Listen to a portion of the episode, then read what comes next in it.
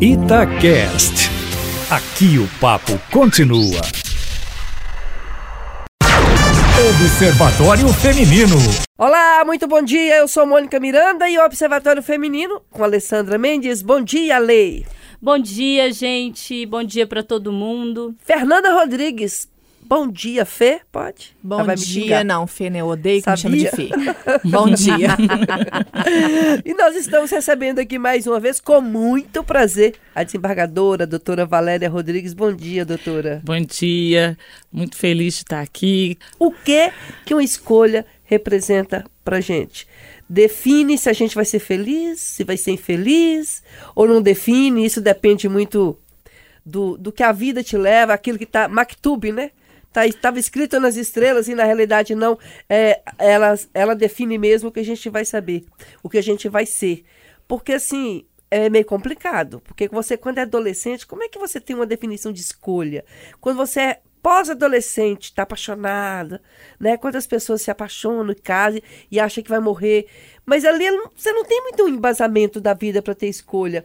Agora, eu percebo que tem algumas pessoas que foram mais felizes porque elas sabem muito mais escolher. Não tem gente que tem um, um equilíbrio assim e consegue mais escolher o certo. Eu não sei por que tem gente que é assim. E tem outras que, voltando para a questão de, de namorado e marido, alguém fala assim: o dedo dela é podre demais. Todo mundo ouve isso, né? Só escolhe errado. E a só outra só escolheu certo. Escolher é difícil, né? É, mano, eu acho que nós temos uma coisa uma palavra muito que eu acho até que você falou de Maktub, a gente tem o livre-arbítrio, né? Mas a gente tem, se a gente parar para pensar, é lógico que com a idade você vai amadurecendo, você vai passando por experiências de vida, então você vai é, tomando outros caminhos. Então você falou, um jovem para um, uma pessoa já idosa. Nós temos uma coisa que a gente não usa tá? Uns chamam de intuição, outros chamam de sexto sentido. Cada um deu o nome que quer dentro das suas religiões, mas no fundo a gente tem que parar um pouquinho antes de fazer as coisas, porque a resposta já está com a gente. E eu estou começando a perceber isso. Quando eu estou diante de uma situação, você pode parar para perceber que você já tem a resposta de que, por exemplo, eu vou por esse caminho ou por esse né? Eu escolho isso ou aquilo. As respostas vão vindo dentro da gente. A gente não está parando é para a gente nos escutar, ouvir. nos ouvir. Isso que eu tenho visto, que a gente é muito impulsiva. E a gente vai percebendo assim, aos poucos, a conviver com os outros, a escolher os caminhos. Mas é uma coisa assim, que é da idade. Eu, quando tinha 16 anos, eu fazia coisas, tá? Por exemplo, a representatividade da morte para um menino de 15, 16 anos é nenhuma. Infelizmente, quanta gente morre que bebe no carro, na direção, porque eles acham que não vai acontecer com eles. Que, ah, não, eu bebi, mas eu dou conta. Tem muitos pais que eu conheço que perderam filhos em acidente de trânsito. Então, mas por quê? Hoje, eu hoje não faria determinadas coisas que eu fiz com 16 anos. Eu, eu, morava no Rio, eu pulava de uma pedra, Mônica, no meio do mar, de uma altura, Meu que hoje eu não Deus. chego nem perto.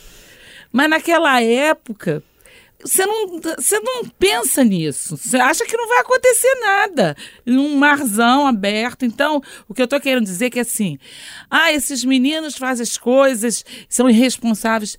Não é isso. A gente tem que levar em conta a idade da pessoa. Mas todos nós sabemos discernir o que é certo e o que é errado. Até cachorro sabe. Cachorro, quando faz coisa errada, ele sabe. Mas eu fico pensando assim, não é muito nessa questão de certo e errado que também entra na escolha.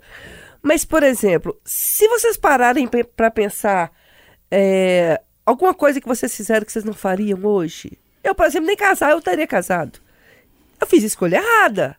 Então, assim, mas na época não, não era o certo ou o errado. Errada, Hoje eu tenho dificuldade, isso. às vezes, de uma roupa, eu falo assim, eu vou com essa ou vou com aquela? Entendeu? Eu a, escolher, eu acho que ainda é difícil. Eu vou, eu vou, vou adotar essa tática aí de me ouvir. Você então... tem que se ouvir. É porque é, tem uma diferença muito grande para uma roupa para um casamento, né? Assim, é, mas eu tô falando que tudo é escolha, é, né? Mas são escolhas muito. Tem as fáceis e as mais difíceis.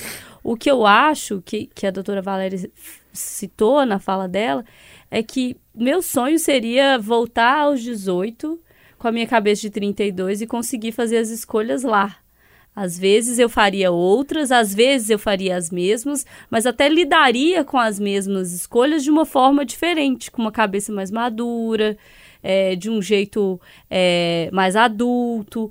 Porque às vezes, quando a gente é muito jovem, né, 18, eu acho para começar muito pesado aos 17 você ter que fazer uma escolha da profissão pro resto da sua vida. Assim, não é pro resto, né? Você pode trocar, mas assim, você faz um ali aos 17, você não sabe nem que roupa que você quer, que, com quem que você vai sair, o que que você vai fazer, se você, né, que se você quer morar com seu pai, com sua mãe ou não. E ali você já escolhe é, e pressionada, né? Uma escolha pressionada, pressionado, que é pior. É, pela sociedade, pela família e por você mesmo, né? Aí você escolhe ali o que, que direção tomar. Às vezes é a direção certa, mas às vezes com uma cabeça mais madura, você teria condições de discernir melhor essa escolha. Enfim, eu, eu me pego muitas vezes pensando nisso. Que bom seria se eu pudesse voltar e escolher até as mesmas coisas, mas com uma cabeça mais madura. Mas como a gente é pouco preparado para fazer escolha também, né? Não, e a gente comete enganos, Mônica. Você está falando de relacionamento entre pessoas, né? Relacionamentos amorosos ou até de amizade. Uhum, em tudo. No início, tudo é muito encantamento. Você não consegue ver, parece que tem uma cortina na sua frente que você só olha só vê o, bom. o que você quer ver, tá? Porque a pessoa é aquela. Não, não existe essa pessoa. Deixa eu só fazer um parêntese, que senão fica parecendo assim, que eu tô falando em função do marido. Não, não tô, tô falando, falando, de relacionamento. É mesmo, assim, que foi algo que me, que me tolheu de muitas coisas. Mas tem também nada... até com amizade, não é só com o marido. Ou com, eu tô falando assim, a gente vê o que a gente quer ver. A gente só depois, com o passar do tempo, ou, ou, com alguma coisa, acontecimento, que você vai começar a ver a pessoa realmente como ela é e fala assim, mas eu me apaixonei por isso, entendeu? Mas outro dia eu estava pensando isso, a pessoa sempre foi aquilo, a gente é que não queria ver. É a gente que não quer ver, a gente que se engana, que se ilude. A pessoa não muda, não. Agora, a gente também não deve. Eu sempre fui uma pessoa muito positiva, Mônica, na vida. Eu, eu cresço com meus erros, tá? É, mas não me lamento. Eu detesto muro de lamentações. Eu acho que não tá legal, siga em frente, outras coisas virão. Você tem seu tempo do seu luto aí, né? Da, da, das suas decepções, mas ele não, você não pode ficar agarrado a isso. E não incidir nos erros. Então, se você vê um relacionamento, ele começa a ficar né, tóxico, que a gente chama, né? Hoje está usando isso, muitas relações uhum. tóxicas. Não, não insiste nós vamos estar falando hoje a quantidade de feminicídio, é feminicídio que tem aí. Eu acho que um homem, quando ele, ele não começa já no relacionamento te dando uma facada, um soco, só do jeito de alterar a voz, de segurar às vezes com força no seu braço, você já tem que começar a reparar que ele não, não é sem querer. Porque eles, depois eles pedem desculpa, foi sem querer, eu não vou fazer mais isso. Eu tive 27 anos em vara criminal. A maioria dos crimes, um homem está sob efeito de bebida alcoólica. É uma covardia muito grande que se faz. Eu fui juíza no tribunal de júri anos. E todos os crimes de homicídio que eu julguei tinha bebida alcoólica, quase 90%. Então eu acho que eu peço para as pessoas começarem a se ater isso. Não tem esse, foi sem querer, desculpa, eu não vou fazer mais isso. E aí você dá uma chance, você dá outra até a hora que você leva um tiro, você leva uma facada. E essa pessoa não vai mudar porque isso é a essência, é o caráter da pessoa. É isso que eu queria alertar nas escolhas. Ah, mas ele, eu, eu dependo dele financeiramente, ele é o pai dos meus filhos. Ah, Mônica, eu também fui casada, eu separei, porque se não dá certo, você não pode ficar insistindo naquilo. Você tem que ter força dentro de você. Você é capaz. Você tem que entender que você é capaz de mudar os destinos. E é isso que a gente está falando de escolha, a gente mudar nossos destinos. Dor tenho. ontem eu falei para uma funcionária minha. Aguenta firme, porque as coisas um dia elas mudam. E você não pode sucumbir a isso. Não, não largue seu trabalho, seu serviço, em razão de relações tóxicas dentro do trabalho, porque elas vão embora e o emprego é seu. Então é isso que eu acho que a gente tem que ver sobre nossas escolhas. É observar a gente, isso está me fazendo bem, eu estou feliz. O que eu vejo que as pessoas estão muito assim, principalmente nas relações familiares, a mulher é muito subjulgada. Ela para manter uma família, ela faz a vontade do marido, faz a vontade do filho. E quando que ela faz a vontade dela, Mônica? Ela está sempre subjugada, último plano. Então você, no fundo, não é uma mulher feliz. Ela, ela quer manter aquela harmonia no lar, no lar faz as vontades do marido para ele ficar feliz, faz a vontade dos filhos e ela. Pois é, mas você pensar assim, você quer isso? Você tem essa opção. A pessoa fala, claro que eu não quero. Mas ela foi.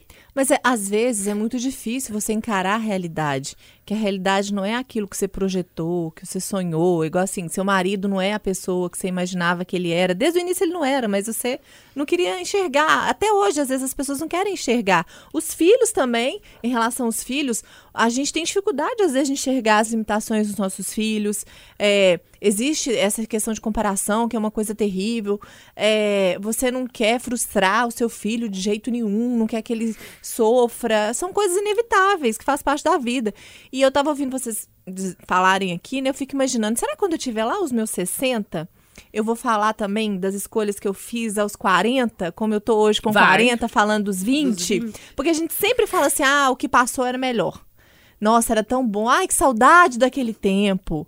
Não tem, tem um saudosismo que a gente tem que sempre o que é mais antigo, as músicas de antigamente eram melhor, é, as amizades de antigamente eram mais duradouras, mais verdadeiras. É, tudo fica esse saudosismo. E às vezes a gente esquece de viver esse presente, né? E fazer as coisas aqui para que esteja melhor lá quando eu tiver com os meus 60, daqui 20 anos, não sei.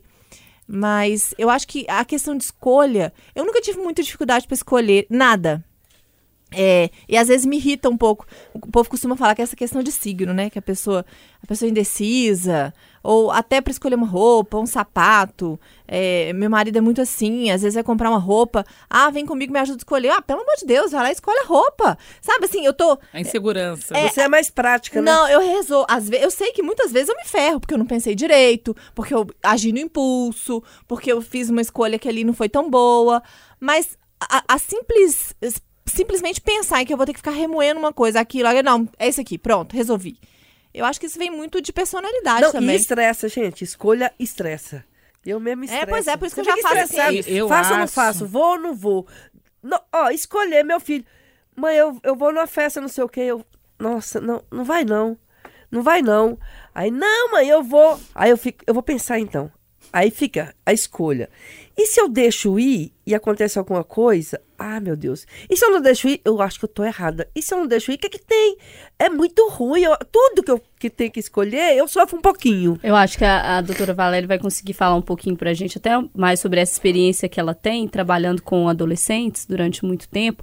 Os pais se culpam muito. E com filhos. Eu tenho filhos, filhos é, jovens, né? E a gente eu tive uma evolução recente muito grande, principalmente na relação com filhos, porque eu era daquela mãe muito protetora por lidar com na área criminal, a gente sabendo de tudo, a gente sabe de tudo quanto é desgraça, de tudo quanto é problema que acontece, você quer encapsular seus filhos para que eles não passem por nada disso.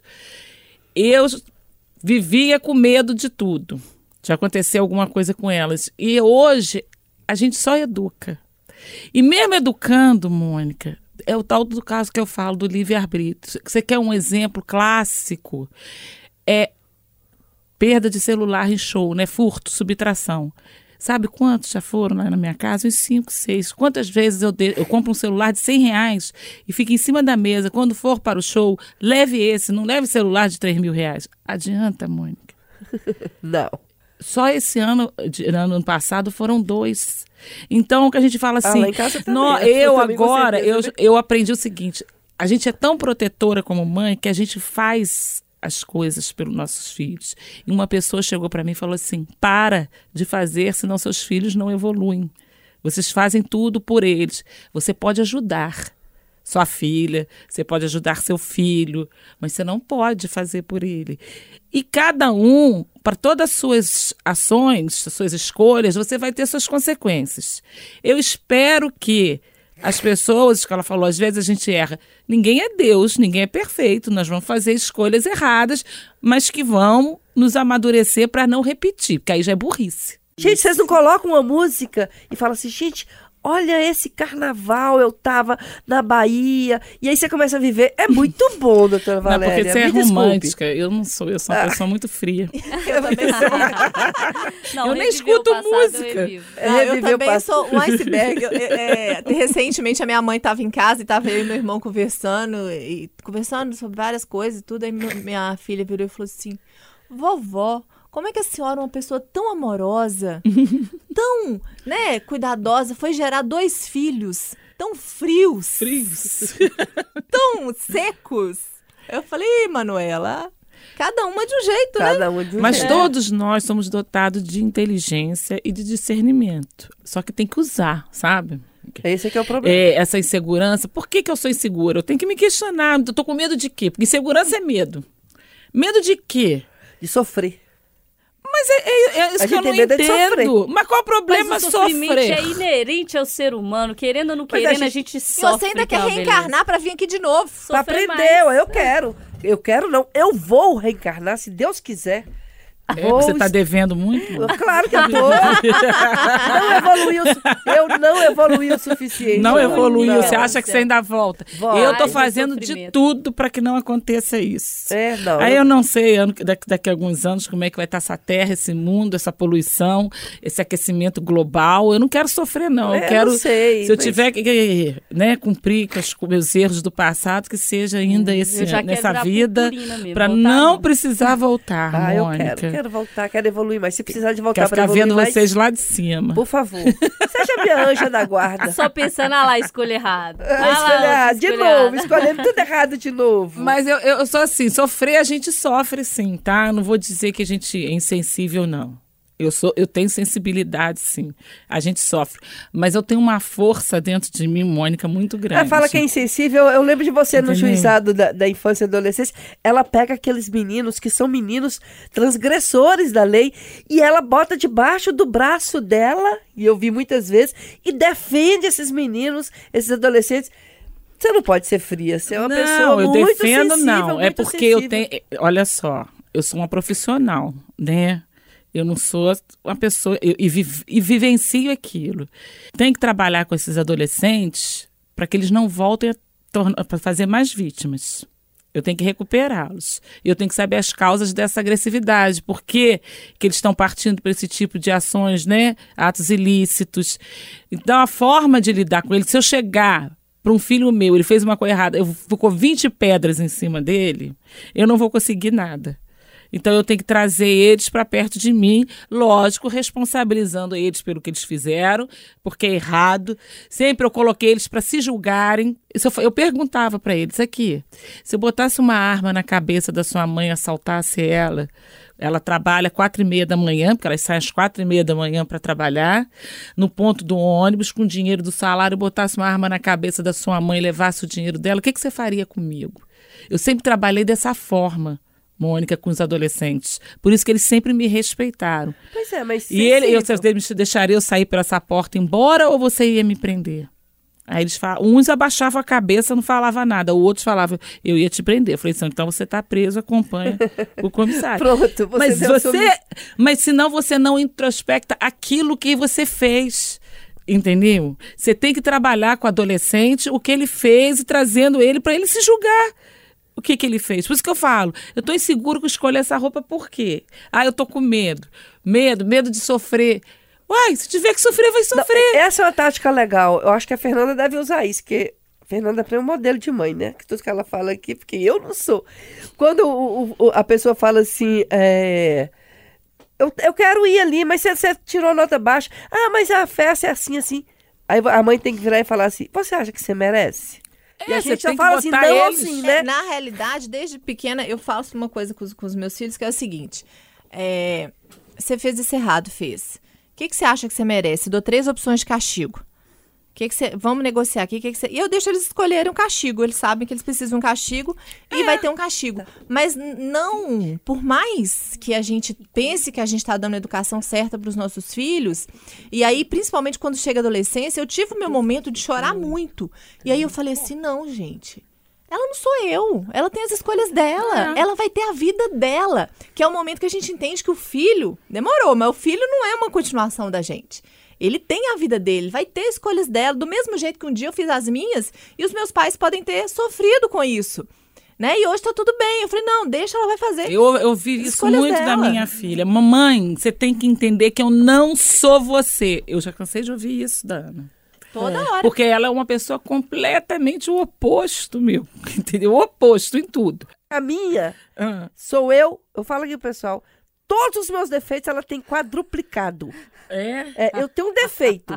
Aí ela quadruplicou, decapduplicou, sei lá o que, que ela faz. Tudo é pior. pior. É, Ela, ela é uma eu piorada. Entendeu? Há uma diferença entre Alô, Maria segurança. eu acho assim, há uma diferença entre ser, por exemplo, eu estou seguro, eu vou por aqui ou por aqui. Mas, Mônica, a gente tem que refletir. Eu tenho uma história assim da minha vida que eu lembro. Eu sou de Niterói, do Rio. Eu tinha me formado na faculdade, eu era muito levada, assim, levada que eu tô falando assim, só Levada queria... é ótimo. Eu tinha me... Pulava da pedra no mar Eu, aberto. É, eu vivia na eu praia, tinha eu não queria formado na nada. faculdade, eu era levada. É, eu não Entendi. queria nada com nada da vida. E eu ia, e, e eu namorava um, um militar e ia casar. Aí eu falei assim, gente, aí um dia, Mônica, eu falei assim, é isso mesmo que você quer? Casar? Porque o meu pai não deixava fazer nada. E jogava, que eles jogam indiretamente. Você, enquanto você viver às minhas custas, você viver sobre o meu teto, você tem que fazer o que eu quero. Aí eu falei, eu vou sair da casa de um e ir para de outro. Porque eu tinha que pedir dinheiro pro meu marido para tudo. Eu não trabalhava, eu nunca tinha trabalhado. Você sabe o que eu fiz? De uma hora para outra. Eu falei, quer saber de uma coisa? Vou casar coisa nenhuma, eu vou sentar, eu vou estudar e vou ser alguém na vida. Ai, e não vim de família bacana. rica, não, tá? Simplesmente, eu falei assim, eu refleti, eu falei, é isso mesmo que você quer? Se você a vida inteira reclamou do pai que tem, que era muito rigoroso. Meu pai era muito rigoroso. E mesmo assim, era, por isso que eu era levada. É, porque Entendeu? aperta muito, sai, né? É. Espreme. Então, é, eu falei, você vai sair da mão de um para cair para o outro. Então, eu, eu peço as mulheres para pensarem. É realmente isso. Primeiro, a sua a independência financeira da pessoa é a coisa mais importante, porque você se torna respeitada. O homem te respeita, Mônica. Quando Claro. você tem sua independência financeira, porque você só fala assim, ó, a porta da rua é serventia da casa. Tchau, querido. Tchau, não preciso de você, Eu tá? acho que tem, tem uma. A Fernanda estava lembrando aqui escolhas de filhos. Eu acho que tem também um papel importante dos pais, que vocês já devem ter ouvido coisas semelhantes, que às vezes a gente não está preparado mesmo para fazer escolha nessa idade da adolescência, principalmente aquela idade da rebeldia, em que a gente quer transgredir, a gente quer burlar as regras. E eu ouvia muito da minha mãe a seguinte frase: Você não é todo mundo, Alessandra. Eu falava, mãe, mas todo mundo vai fazer isso, todo mundo vai fazer aquilo. Ela, aham, você não vai, não, você não é todo mundo. Então, às vezes, a escolha dói mesmo. E às vezes alguém vai ter que fazer uma escolha dolorida pra gente. Eu mudei a tática É? com os filhos. Agora é assim. Mãe, eu vou em tal lugar. É com você. Agora, você quer saber se eu tô gostando disso ou não? Se eu vou autorizar? Se eu tô concordando? Não. Quer ir? Vai. Aguenta firme. Mas a consequência. Agora eu é- digo, eu não estou feliz, eu não está me agradando. Então, eu acho que eu mudei a tática na minha casa, tá? Eu- é, é o tal do livre-arbítrio das escolhas. E ela não foi. Ela não foi. Eu também não comentei nada, eu fiquei quieta. Deixar Só falei pra assim, ela, pra- você quer ir? Pode ir, você já tem vinte e poucos anos, você vai, vai. Agora, fique sabendo que eu estou muito triste, que eu vou ficar magoada se você for. A chantagem, É. não, são técnicas de persuasão. É, Chama-se mas assim, adorei técnicas de persuasão. Entendeu? Que a gente Se usa. tiver dando certo, Vamos tá trabalhar tudo Mas pelo menos você não é autoritária. Fala, você não vai. Não é isso. São técnicas que a gente vai. Agora, Eu, por exemplo, aprendi E aqui. também aos 20, não dá mais pra você falar, você não vai, né? Porque a pessoa pode falar, eu vou. É, o que eu percebo é das idades que a Mônica falou, daquela última vez que eu tive aqui, que a gente está falando do programa Entrega Legal, que são das, das gravide- a gravidez indesejada, não programada, essas meninas de 12, 13 anos que engravidam. E aí, o que, que a gente. Eu convivo muito depois. Elas entregam essa criança, quando tem a criança, né? Entrega para adoção ou, ou vende a criança e depois passa 10, 15 anos que você amadurece Eu quero meu filho. Eu tive um filho. Como é que eu faço para encontrar meu filho? A gente escuta isso todos os dias. Essa escolha aí, eu vou te contar, viu? É a escolha de a Sofia. pessoa se arrepende. É, É a porque você escolher dar ou não seu filho, E aí, cara, deve ser muito triste. Eu só Aí- sei que eu aprendi uma coisa aqui, doutora Valéria. Se eu tivesse feito essa pergunta, é isso mesmo que você quer? Algumas coisas eu não teria feito. É, Eu não me perguntei isso, então assim, vamos perguntar Mas é isso mesmo que, que eu nisso. quero e para pra pensar, porque a resposta É. vem da gente, como a você gente tem, início. gente, todo mundo é dotado de intuição. Bo- Todos nós botar- somos. Ah, eu jogo Só que tudo tem meu gente anjo da que guarda. não Meu usa. anjo da guarda me ilumina, me É, ilumina, você me chama seu ilumina. anjo da Lembrei da guarda, propaganda seu mentor, seus é. espíritos Mas protetores, eu vou mas, me iluminar. A resposta está dentro da gente E sim, é para um segurar a barra pouquinho. também quando a gente fizer a escolha errada, né, gente? Porque a gente adora fazer a escolha errada e jogar a culpa nos outros. Ah, é a vitimização que No se chama. universo. E a- na hora de escolher errado, a gente tava lá, ó, rindo e escolhendo. E depois Eu, eu vejo, eu mas tra- é, lido muito gente- com esse problema das pessoas vítimas. Elas são sempre vítimas do destino. Tem que É, isso, isso é uma, uma autodefesa, né, gente? É, são vítimas delas mesmas. É.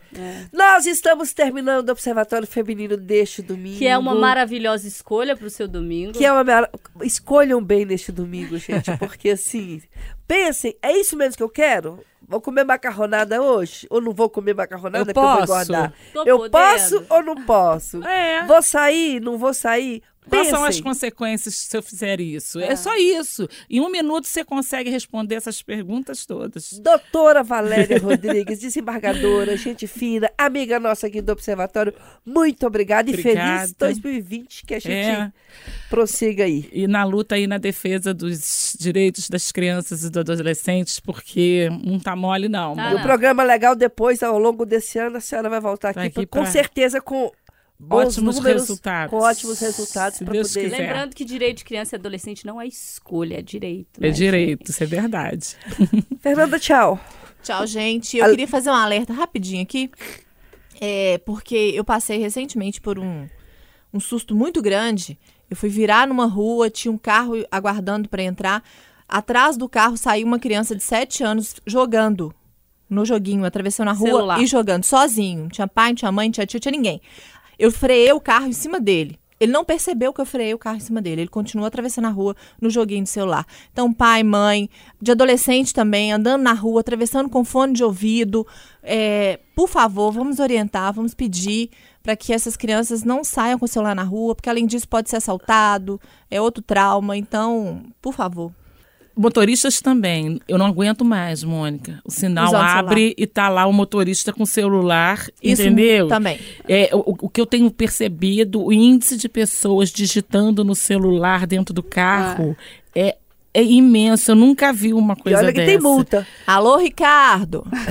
Então, gente, A aí. escolha errada aí, viu, gente? Várias dicas desse final de Observatório Feminino. E domingo que vem a gente tá aqui de novo. Um beijo e até lá. Tchau.